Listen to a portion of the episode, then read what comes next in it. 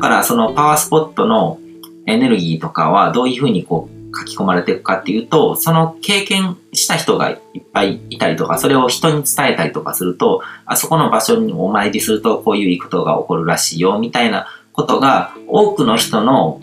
記憶の中の情報に書き込まれていくわけですよね。うん。で僕はあの、佐野家スピーシャル的には魂っていうのは自分自身の心の中の自分の情報と他人の心の中の自分の情報っていう言い方をしてるんですけども、それはある意味こう、その場所についての情報っていうのは、その場所の魂なわけですよね。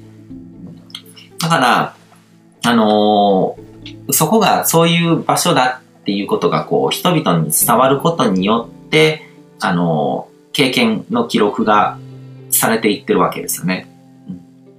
だから、より多くの人にとって、こう、ありがたられるようなありがたがられるような場所っていうのは、パワースポット、強いパワースポットになりやすいです。わけですよね。うん。でも、そうやって出来上がったパワースポットに、こう、横島な煩悩丸出しで、こう、人が群がってきたらマイナスパワースポット化するわけですよね。今度はなんか逆に、あそこ行ったけども、なんか、あの、感じ悪かったとか、空気が悪かったとか、ご利益なかったでっていう情報が人々の心の中にこう伝染していくわけですよね。うん。だからそういう仕組みで、まあ、パワースポットっていうものが成り立ってるっていうことなんですね。で、これからの時代っていうのは、こう、多極化とか、こう、局所化っていうのが進むと思ってて、あの、一昔前だと、こう、情報の伝達の経路っていうのがすごく限られてたんですよ。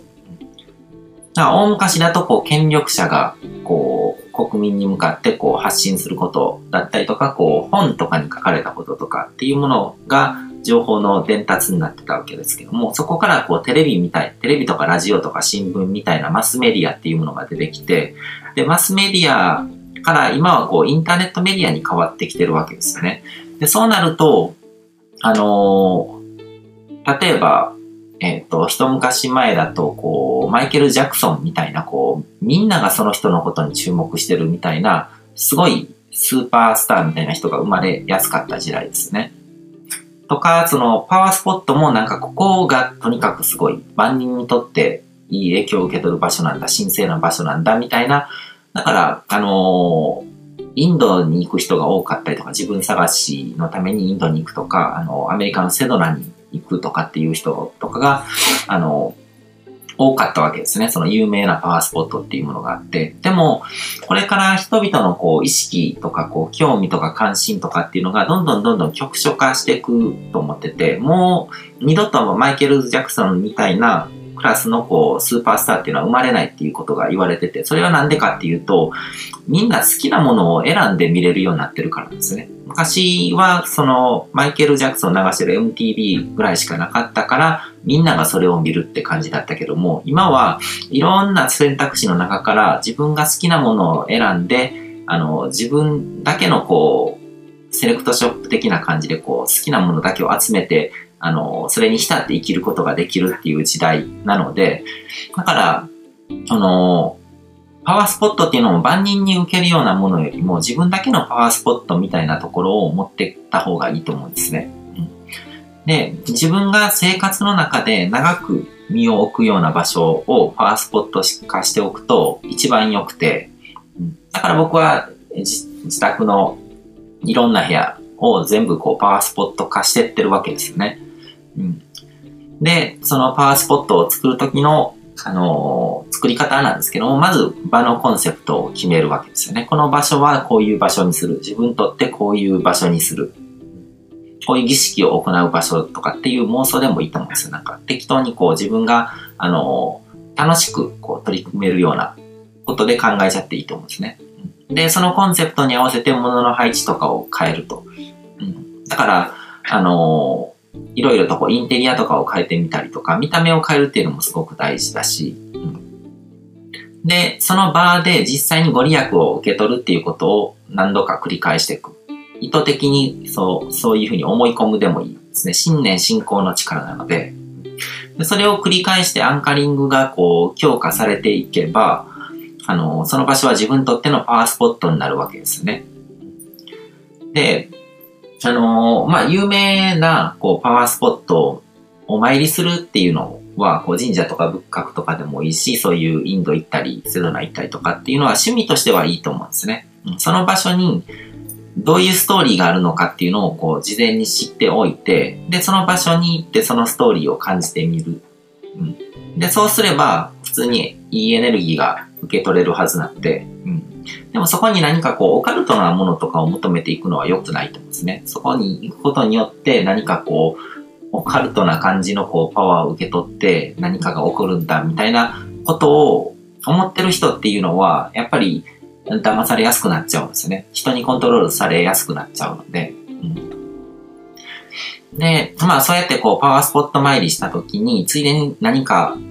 そこがすごくなんか自分にとってものすごく気に入った場所とかだったら、そこで何かお土産とか買って、そのエネルギーをこう封入しておけば、パワーアイテムにもなるわけですね。それを見るたびに、その時に受け取ったエネルギーをこう思い出せるみたいなアンカリングをしておけば、うん。ただなんかいっぱいやりすぎても意味はないと思うんですね。ここのパワースポット、ここのパワースポットみたいな感じでこうパワーアイテムで溢れてるってなると、どれがどういうものだったかって多分もう思い出せなくなっていくと思うんですよ。人の意識って同時に多くのことにこう気を払えないんですね。何か一つのことに集中したら他のことを忘れてしまうっていうふうにできてるので、だからそういう分散するっていうのはエネルギーを下げることになっちゃうんですよ。だからこれぞって思うようなパワースポットが一つか二つあればいいと思うんですね。ここに行くと何かしら、あの、人生の転機を迎えるようなこうきっかけを受け取れるみたいな場所が一つであれば、何か人生の中でこう重要な時にそこを必ずお参りするみたいな感じのことをしていけば自分なりにこう蓄積していけると思うんですよ、その記憶を。うん。で、成功者とか歴史上の人物とかも、あの、ここぞというタイミングで自分だけのパワースポットのお寺とか神社とかおいお参りしてるっていう話があったりしますね。なんかこう、あのなんとかの戦いとかそういう決戦とかの直前にこう、お参りしたとか、誰々がお参りした神社みたいな感じのストーリーがあったりするわけじゃなくそれは多分その人なりの本当のこう、パワースポットだったと思うんですよ。うんでもそれはこう、受け取る人が変われば受け取るエネルギーも変わるわけですね。うん。だから、あの、その人の背景と、その場所のコンセプトと、その人の信仰心とかがこう全部掛け算されて、そういうパワースポットになってるっていうことなんで。うん。で、えっ、と、ちなみに、あの、僕の中では、インドとかセドナとかハワイとかよりも、実は、あの、ドバイとかがダントツのパワースポットトになってるんですね。で、行ってみていろいろ背景のストーリーを知ったからっていうのもあるんですけども、あそこはこう、from vision to reality って言って、あの、ビジョンっていうものが現実に変わっていくっていうことをこう体現する世界最先端の都市なんですね。で、産油国の中で全然こう、あの、石油も大して取れなくて、こう、お金も技術もなくて砂漠しかなかったような都市ほんの20年と少しで砂漠の真ん中に何もなかった場所が、こう、高層ビルが立ち並ぶ、こう、近代的な都市になって、そこに世界一のビルが建って、で、世界一の噴水とか世界一のエレベーターとか、世界一のものが世界一多い、多く集まるような場所になった。で、それが、あの人の意識とか精神の力とか、そういう思考は現実化するじゃないですけども、その意識の力がこう現実化するっていうことを世界で一番こう体現してる場所になったわけですよね。何もなかった砂漠に人の頭の中に意識の中にこう想像されたものが実際に現実として生み出された場所なわけで、うん。だからコーチング的に考えると、こう、間違いなく世界最高峰のパワースポットだと思うんですよ。まあ、引き寄せの法則って言ってもいいと思うんですけども、そのドバイの王様がこの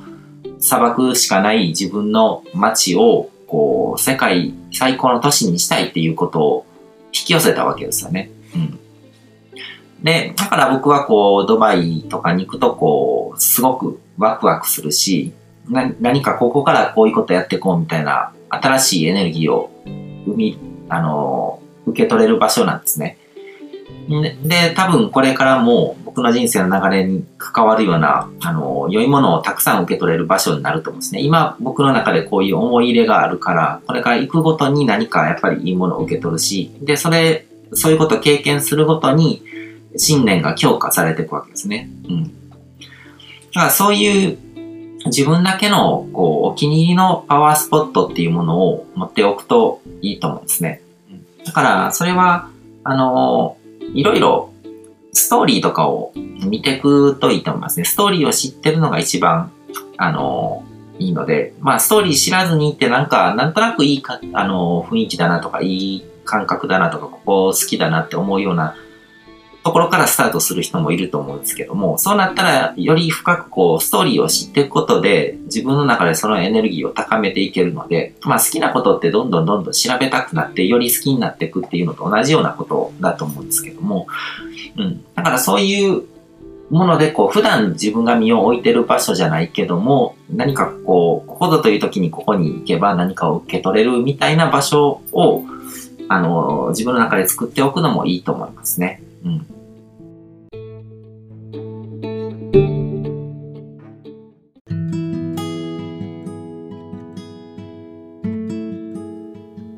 今回も最後まで聞いていただいてどうもありがとうございます。チャンネルの説明ページの方に僕が提供している悟り式コーチングの最初の2ヶ月分を無料で受講できる案内があります。ゴール設定とアファメーションについて詳しく解説してるんですけども、僕自身もこれらのことを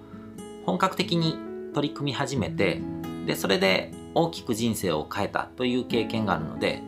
あの、まだ受講したことがない方であったりとか、このタイミングでピンとくる方はぜひ登録して体験してみてください。また、僕がどんな人間なのかを簡単に知ってもらえる2分ほどで読める会員プロフィールのリンクも貼ってます。僕自身がインターネットを通じた出会いによって自分の人生を大きく変えたので、この出会いがあなたの人生を変える良いものになることを願ってます。ではまた次の放送でお会いしましょう。